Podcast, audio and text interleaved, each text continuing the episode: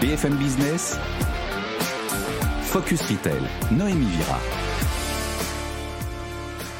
Bonjour à tous. À une semaine du réveillon de Noël, la frénésie des cadeaux a déjà commencé. Les Kidules, ce nouveau relais de croissance des enseignes du jouet, qui sont-ils? Qu'achètent-ils? On fera le point avec notre expert d'Altavia. Et comment faire évoluer le marché du jouet en une filière plus durable? Où en est-on au niveau de l'éco-conception des jouets? On fera réagir notre expert et notre invité à ce sujet. Cette semaine, notre invité, c'est Jacques Bonos. Il est président de Jouet Club. Vous retrouverez également le journal du retail. Et puis en deuxième partie, vous découvrirez notre start-up de la semaine. Cette semaine, c'est Reverse.io ou comment optimiser la logistique du retour. Vous êtes sur BFM Business. Soyez les bienvenus. Focus Retail, l'interview. J'ai le plaisir d'accueillir cette semaine Jacques Baudeuse. Bonjour, vous êtes euh, président de la coopérative Jouet Club. À mes côtés également Nicolas Gentil. Bonjour. Notre expert de cette semaine, vous êtes euh, directeur général d'Altavia Nantes. Alors cette semaine, Jacques Baudeuse, certaines enseignes de la grande distribution ont annoncé renoncer définitivement au prospectus euh, papier. C'est vrai que c'est une décision plutôt contradictoire dans une période d'inflation où les consommateurs sont plus que jamais sensibles à la promotion. Vous, chez Jouet Club, vous avez annoncé votre catalogue dès le premier décembre à 3 millions d'exemplaires. Est-ce que vous pourriez envisager de vous en passer un jour? Alors on a deux catalogues. Celui des, pour les enfants, mhm. celui qui, sort au 1er octobre, et celui qui sort au 1er décembre, qui est pour les plus grands, les kidultes. Donc en fait, aujourd'hui, on s'aperçoit que les enfants, ils ont besoin d'un catalogue pour faire leur choix. Entourer, découper, donner leur liste à leurs grands-parents. Aujourd'hui, le digital ne remplacera pas ce, cette, je dirais, ce catalogue. Et on s'aperçoit que même dans les études qui sont faites aujourd'hui, avec notamment les dispositifs WePub, qui vont encourager les gens à, dire euh, leur intention d'avoir des catalogues, on s'aperçoit qu'aujourd'hui, même les pouvoirs publics qui échangent avec nous, avec les distributeurs, s'aperçoivent qu'ils ont pas penser au catalogue de Noël et qu'effectivement ça aurait un impact sur ce catalogue-là parce que pour les enfants, effectivement, c'est n'est pas un prospectus comme les autres, c'est un catalogue. Voilà. Mhm. Donc oui, pub, on, le rappelle hein, pour ceux qui nous écoutent, donc c'est les zones où euh, les, euh, les consommateurs acceptent euh, donc les catalogues publicitaires. Vous proposez tout de même un catalogue digital augmenté toujours parce que en fait même si on a ce catalogue là on a envie d'aller vers le digital le digital c'est un moyen de, pouvoir faire comme de communiquer nos, ce qu'on fait sur notre dans nos magasins, dans des catalogues, ou ce qu'on peut proposer aux, consommateurs et aux enfants. Donc on l'a aussi en digital. Mais l'enfant va plutôt le consulter en forme physique. Donc c'est pour ça que le mhm. catalogue, chez Jouet Club, pour l'instant, on a décidé de le conserver. ce format papier, vous allez le recycler donc pour, euh, pour Carnaval, c'est ça? Exactement. En fait, comme on a effectivement euh, une vocation à être réduire les déchets chez Jouet Club. Donc on va prendre ce catalogue et à partir du 26 décembre, dans les magasins, il y aura ce qu'on appelle un catamiam. Bon, c'est un petit mot euh, qu'on a trouvé. En fait, ce sera la possibilité de recycler le catalogue. Donc ce catalogue sera recyclé et on offrira aux consommateurs au mois de, février pour Carnaval un masque fait avec ce recyclage de catalogue. Alors le bilan carbone des fêtes de fin d'année, c'est 215 kg de CO2 par ménage, soit l'équivalent d'un vol aller-retour Paris-Londres, 100 000 tonnes de jouets jetés en France chaque année. Comment on fait pour favoriser le réemploi de ces objets? Alors, euh, effectivement, ces, ces, chiffres, on les a bien en tête puisqu'on y réfléchit depuis plusieurs années.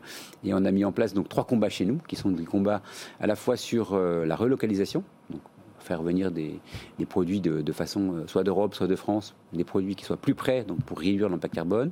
Combien de produits vous importez aujourd'hui? Quel est le pourcentage? Aujourd'hui, on a 20% euh, qui est fabriqué en France et on est autour de 30, 30% 35% avec l'Europe. Donc on veut aller jusqu'à 50%. Donc l'idée, c'est d'aller à 50% à horizon 2026, 2025-2026, mmh. pour pouvoir donc avoir 50% de jouets qui sont fabriqués en Europe et en France. C'est un gros challenge, mais on va le, on va le, on va le réaliser. Et ensuite, le deuxième combat, c'est, je dirais, euh, l'inclusion, c'est-à-dire l'inclusion au niveau des, euh, de toutes les formes d'enfants qui peuvent avoir, euh, qui ont donc des, handicaps ou des, problématiques différentes. On les inclut dans notre, catalogue. Ils sont d'ailleurs dans le catalogue, mais ils sont également inclus dans les magasins où on va avoir des vendeurs qui soient spécialisés pour les handicaps. Donc ça, c'est un, un, projet pour 2023. Et puis le troisième, troisième combat, c'est réduire les déchets.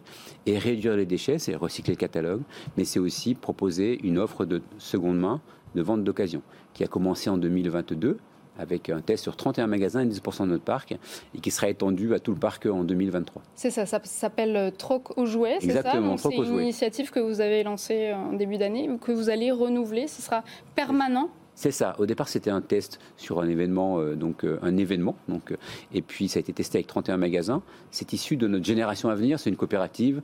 Une coopérative, ce sont des adhérents, donc des gens qui sont propriétaires d'un magasin et qui, tiennent, qui détiennent la coopérative, la centrale. Et au- parmi ces coopératives, on a une trentaine de personnes qui sont des entre 30 et 40, euh, ce qu'on appelle génération à venir. SE, c'est un, je dirais, c'est un laboratoire d'idées. Et c'est eux qui ont décidé donc euh, de lancer. Il y a plusieurs choses qui sont lancées, plusieurs projets.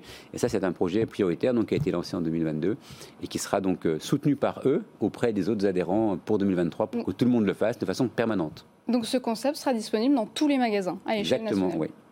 Donc la coopérative de magasins Jouets Club compte aujourd'hui euh, 290 points de vente en France. À une semaine de Noël, quel est le bilan du trafic actuellement en magasin? Eh bien, écoutez, on est content de, de cette saison. C'est vrai qu'elle a été un peu plus longue à démarrer, puisque cette année, il faut savoir que Noël est le 24 décembre. Donc, le 24 décembre, ce qui veut dire que les gens ont encore le temps. N'ont pas forcément fait leur cadeau de Noël encore.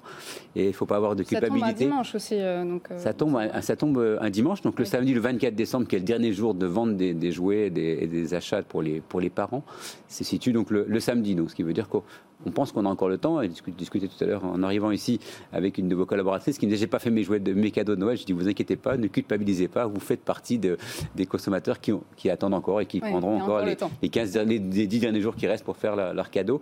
Donc, on est assez satisfait de cette saison, puisque euh, effectivement, on pense qu'on va faire une saison stable par rapport à celle de 2021 qui était une bonne saison. C'est équivalent à, à celui de l'année dernière, l'équivalent, euh, le niveau moyen de dépenses. euh, Alors, le panier moyen ne bouge pas. Il est quasiment stable. Il y a 2 ou 3 de plus. C'est assez, euh, assez symptomatique. Et je pense qu'on on aura à peu près le, même chiffre que l'année dernière, peut-être 1 ou 2% de plus aussi. Voilà, un peu les chiffres euh, des bons débuts de saison, on va dire, pour ce, Noël. Et alors, petite question juste avant la, euh, la date fatidique du 25. Est-ce que vous avez rencontré le cauchemar des parents des problèmes d'approvisionnement?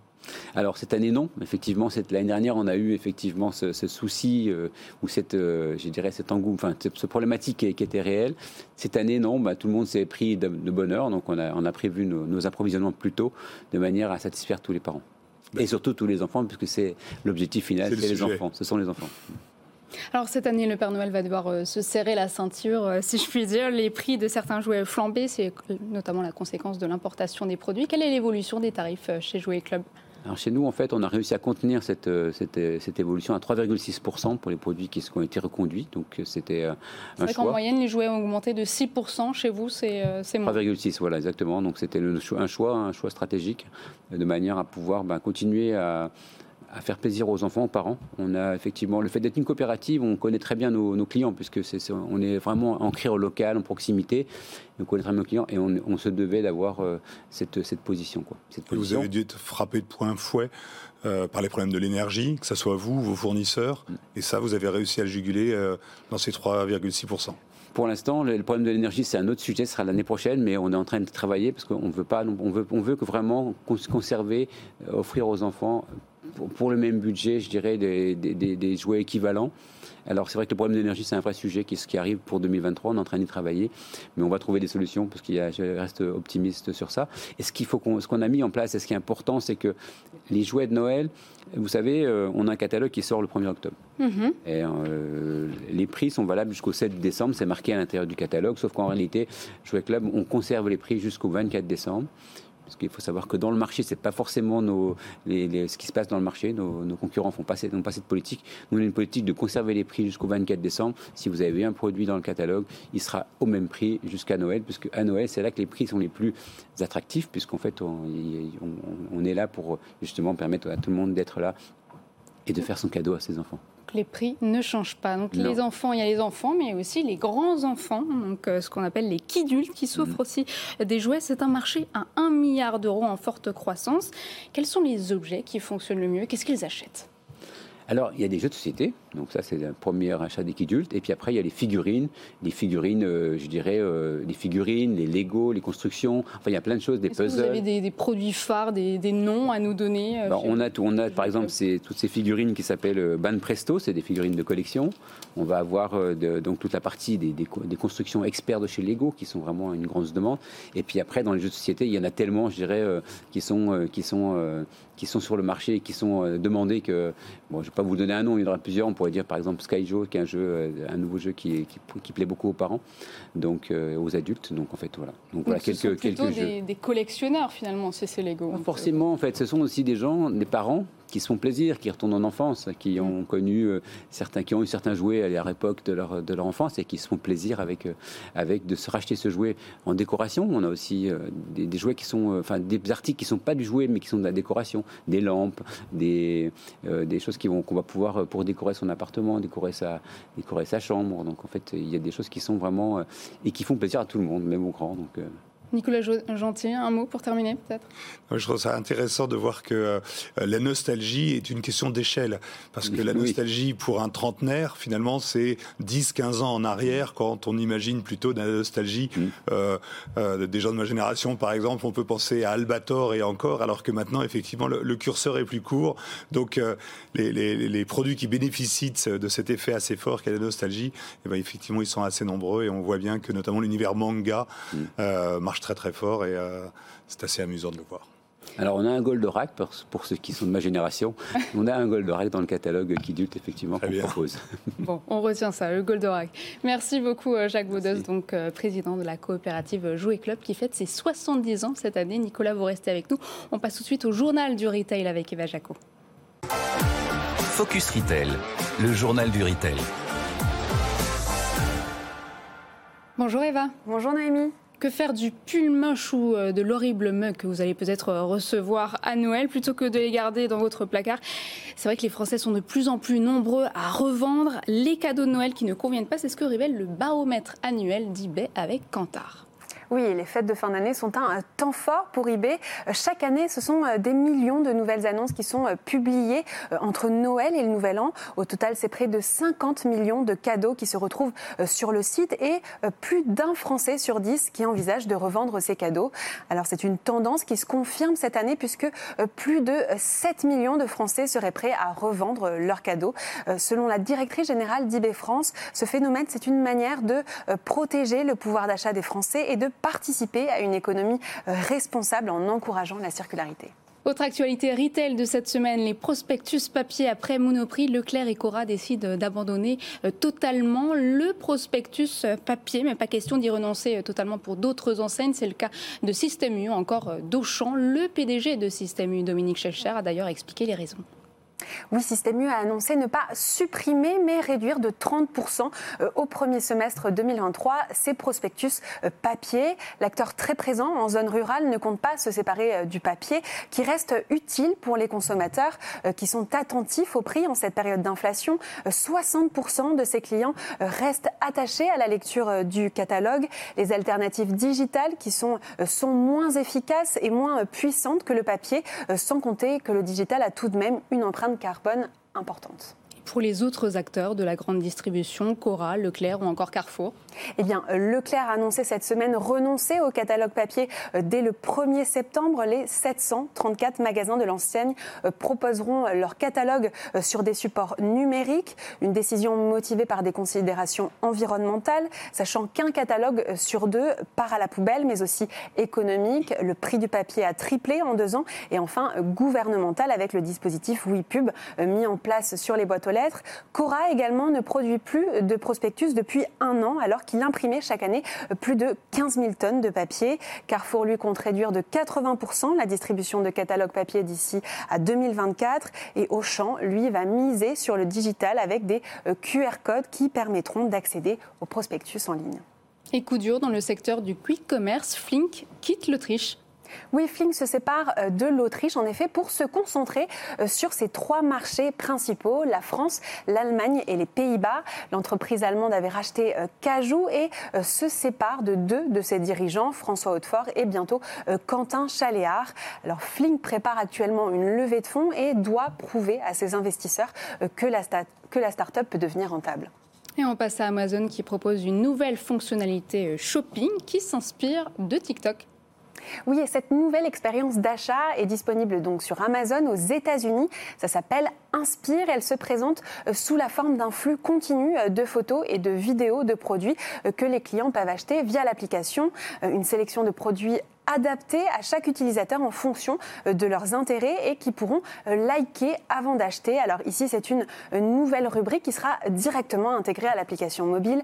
L'objectif ici, c'est bien sûr de concurrencer les entreprises comme euh, TikTok et Meta qui se sont lancées sur le social commerce avec des fonctionnalités similaires. Et dans la catégorie Travel Retail, la FNAC ouvre trois boutiques à l'aéroport Roissy-Charles de Gaulle.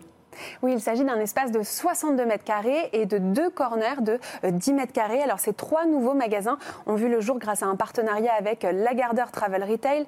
Ils proposent euh, une offre plus resserrée autour des besoins des voyageurs, autour du son, de la téléphonie, des accessoires photos. Alors, ce sont des accessoires utiles comme par exemple quand vous partez à Londres et que vous avez oublié d'acheter un adaptateur, par exemple. Alors, au total, la FNAC a 39 boutiques dans ce format situé en gare et dans les aéroports. Ces nouveaux points de vente, ils, viennent renforcer le maillage euh, FNAC dans les aéroports euh, sous-douane parisiens. Et l'enseigne compte à ce jour 234 magasins dans l'Hexagone, dont 142 franchises. Merci Eva Jaco. On vous retrouve euh, la semaine prochaine. On passe tout de suite au Focus avec notre expert Nicolas Gentil. Focus Retail, le Focus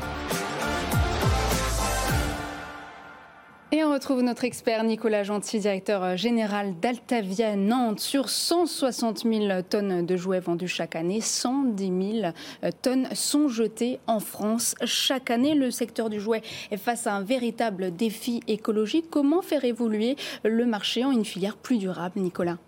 Oui, c'est vrai que c'est un sujet, la durabilité du jouet, euh, auquel on n'attachait pas forcément trop d'importance il y a encore quelques temps. Et maintenant, effectivement, notamment quand on entend les chiffres que vous venez de citer et qu'on rajoute par exemple celui de 90% des jouets euh, qui proviennent de l'étranger, euh, ça fait beaucoup de questions autour du recyclage, autour de l'utilisation des produits recyclés et évidemment sur la relocalisation qui ont été évoquées par notre invité tout à l'heure. Mais je pense qu'il y a pas mal d'initiatives qui, qui émergent de ci et de là.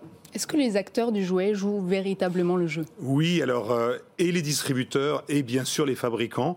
Euh, il existe une filière jouet, une responsabilité élargie du producteur, qui dès janvier 2022 euh, s'est engagé à valoriser, recycler les matières et développer le réemploi des jouets. Ça, le réemploi des jouets, encore une fois, ça a été cité tout à l'heure, c'est intéressant de se dire qu'il y a un objectif pour 2024 qui est de remettre sur le marché 33 000 tonnes de jouets sur les 100 000 que vous évoquiez tout à l'heure.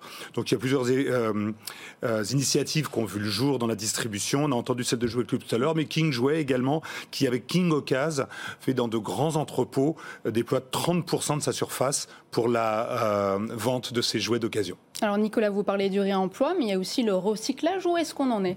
Alors le recyclage a commencé, le précurseur peut-être c'est Lego dès 2018 mm. avec sa brique verte à base de canne à sucre qui a un petit peu lancé, voilà.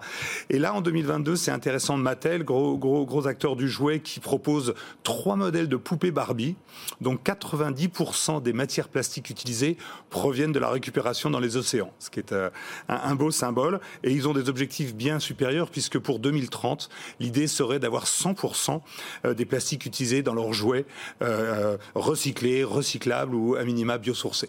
Et qu'est-ce que pensent les consommateurs de tout ça? Alors c'est amusant parce qu'il y a encore un an, 52% d'entre eux pensaient que euh, les jouets de ce type plairaient moins aux enfants. Là, on le voit en 2022, Peut-être que c'est aussi euh, suite à, l'inflation, mais 48% d'entre eux, donc presque un sur deux, sont prêts à acheter des jouets d'occasion pour leurs enfants. Voilà, donc presque un parent sur deux prêt à acheter euh, un jouet d'occasion. Merci beaucoup euh, Nicolas Gentil. Je rappelle, vous êtes directeur euh, général d'Altavia Nantes. On passe tout de suite dans un instant à la start-up de la semaine. C'est une plateforme SaaS omnicanal. Focus Retail, le pitch. Et j'ai le plaisir euh, d'accueillir euh, Vincent Torres. Bonjour, vous êtes euh, CEO de Reverse IO et à mes côtés, toujours, Nicolas Gentil, directeur général d'Altavia Nantes. Alors Vincent Torres, vous, vous voulez faciliter la gestion du service après-vente avec un logiciel qui est basé sur l'intelligence artificielle. Expliquez-nous. effectivement, on est une plateforme de gestion des services après-vente. Dans les services après-vente, il y a trois typologies de services la rétractation lorsqu'un client a acheté un produit et qu'il souhaite retourner sa commande parce qu'elle ne lui convient pas. Euh, la deuxième chose, ce sont les réparations, les échanges de produits. Hein. On a deux ans de garantie légale de conformité euh, en Europe et lorsque ces produits tombent en panne, eh bien notre, notre service sert à les, à les réparer. Euh, et troisièmement, c'est la gestion de la seconde vie, fortement alimentée par ces, par ces deux premiers services. Et c'est-à-dire que vous automatisez, euh, l'intégralité du euh, processus euh, après-vente, y compris les réclamations, les, les, rétractations Exactement. Et notre conviction chez Reversaio, et c'est notre vision fondatrice, c'est que lorsqu'un client souhaite retourner ou faire réparer un appareil, il veut que ce soit le plus simple et le plus rapide possible. Et dans ce sens, on ne peut plus aujourd'hui obliger un client de devoir se déplacer en magasin ou appeler un service client lorsqu'il a un problème. Et donc notre vision, c'est qu'on doit leur fournir des solutions d'auto-assistance en ligne. C'est vrai que les produits commandés en ligne retournés, c'est un vrai défi logistique pour les retailers. Exactement, un défi logistique et écologique, mm. puisque bah, les retours ont explosé ces trois dernières années et donc euh, lié fortement au boom du e-commerce. Et le retour est un impact écologique. et, et, la question que se posent beaucoup les consommateurs, c'est que fait-on des retours? Sont-ils réutilisés? Sont-ils remis sur le marché? C'est une très bonne question. J'ai envie de dire que Aujourd'hui, lorsqu'un retour arrive, il a un peu trois canaux. Le premier, c'est que il est neuf dans son emballage. Le distributeur va le remettre dans le stock de produits neufs. Le deuxième, c'est euh, bon, il a l'emballage est ouvert, donc euh, on ouvre, comme vous le disiez, des corners de, produits d'occasion à pouvoir euh, l'envoyer dans ce stock-là. Et dans le troisième cas de figure, il manque une pièce ou le produit est en panne, on l'a remboursé au client. Bah, aujourd'hui, les distributeurs vont avoir tendance à se débarrasser de ces produits-là avec des gens dont c'est la spécialité de faire des, des reprises de produits de seconde classe. Et je pense que l'enjeu aujourd'hui et ce sur quoi on aide nos clients, bah, c'est de pouvoir mieux réparer les produits au lieu de les jeter. Et typiquement, lorsqu'il manque une pièce détachée, euh, ce qu'on fait aujourd'hui, c'est à travers notre plateforme, on permet de, un retour qui normalement allait être jeté ou, ou déstocké, pouvoir l'éclater en plusieurs pièces détachées et ainsi pouvoir cannibaliser les produits entre eux pour mieux les revaloriser. Ce qui veut dire, Vincent Torres, que vous pouvez adapter ce logiciel à tout type de canaux de distribution, le e-commerce, les marketplaces, euh, les, euh, les retailers Exactement, c'est ce qu'on fait aujourd'hui en France. Donc on gère les flux omnicanaux, donc provenant du e-commerce, du magasin ou des marketplaces. Et l'idée, c'est que le client, peu importe où il est acheté, il puisse retrouver, euh, retrouver ses commandes et faire euh, en ligne son processus ou se déplacer dans le magasin, même s'il a acheté euh, en ligne ou via un vendeur tiers de marketplace. Et qui sont vos clients, justement? Pardon.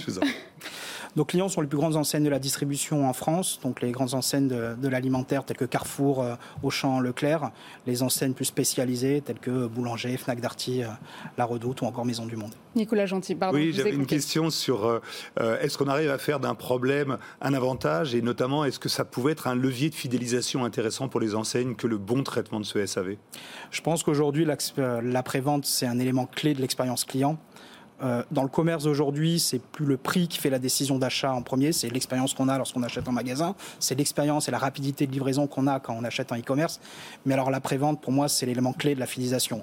On voit bien que lorsque un après-vente va mal se passer, le client n'aura pas envie de racheter auprès de la même enseigne. À l'inverse, une enseigne qui simplifie la procédure de retour, accélère le processus de remboursement ou répare vite le lave-linge euh, qui attend à la maison, va mécaniquement fidéliser son client. Et générer un bouche à oreille positif vraisemblablement? Exactement, exactement. Quels sont vos prochains euh, objectifs? J'ai vu que vous avez 325% de croissance sur les deux dernières années. On a eu deux années exceptionnelles qui ont été clairement portées par le, boom du e-commerce euh, pendant la, crise sanitaire. Euh, les enjeux aujourd'hui euh, que nous avons chez Reversaio, bah, c'est, comme je disais, la seconde vie est devenue une, vraie priorité stratégique pour nous. Donc tous les clients qu'on a aujourd'hui, bah, on, les, on les aide à mieux valoriser le retour et limiter leur impact écologique. Et puis aussi un développement à l'international qui avait été un petit peu freiné par la crise sanitaire et qu'on reprend donc cette année. Voilà, donc avec plus de 5 millions de réparations gérées sur la plateforme. Merci beaucoup Vincent Torres. Je rappelle que vous êtes CEO de Reverse.io. Nicolas Gentil, vous restez avec nous. On passe tout de suite aux chiffres de la semaine. Avec plaisir. Focus Retail, le chiffre de la semaine. Et à mes côtés Nicolas Gentil, directeur général d'Altavia Nantes. On va parler des kidultes, les grands enfants qui ont toujours l'âme d'un enfant en fait finalement. Nous sommes tous des kidultes aujourd'hui. On, est tous un kidulte potentiellement, oui. Alors le chiffre de la semaine, euh, Noémie, c'est 3, c'est x3 plus exactement. C'est euh, la progression euh, qui va donc trois fois plus vite sur ce marché kidulte que sur le marché de l'enfant. Donc c'est assez spectaculaire. les kidultes, c'est comme vous le disiez un peu tout le monde, il y a plutôt une, une cible un peu resserrée autour des, 19-30 ans, mais effectivement, euh, il n'y a pas d'âge pour jouer et, on le voit. Euh, en 2022, il y a 30% bah, du marché global euh, du jeu, du jouet qui est acheté par des adultes pour des adultes assez souvent pour eux-mêmes. D'ailleurs, c'est intéressant de le noter. C'est un milliard de chiffre d'affaires et cette part de chiffre d'affaires, elle augmente d'année après année. Comment on explique cette accélération? Il y a deux, deux, phénomènes. Un, le premier qui est assez mathématique, je dirais, c'est euh, la baisse de la natalité. Donc, il faut bien trouver d'autres relais de croissance pour les fabricants.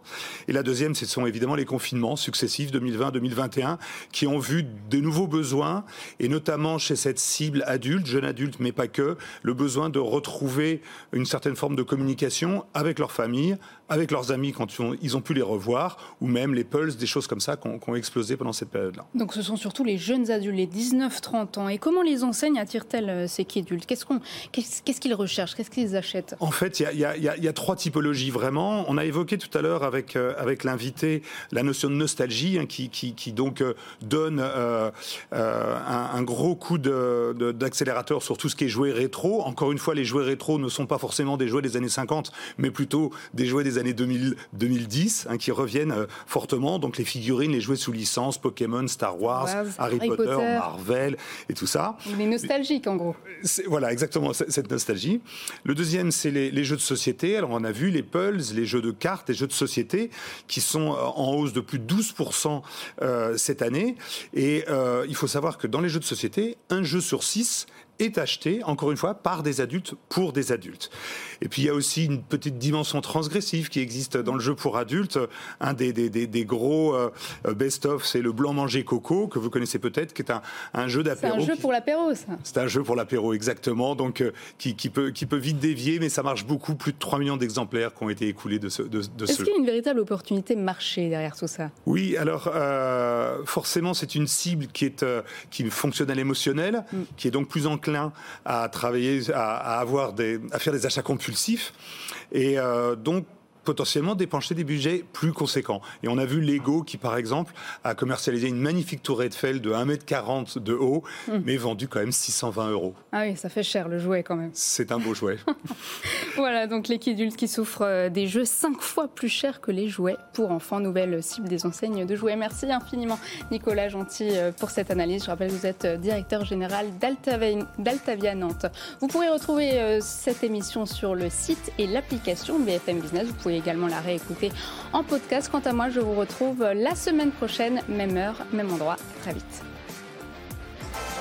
Focus Retail, la distribution de demain s'invente aujourd'hui.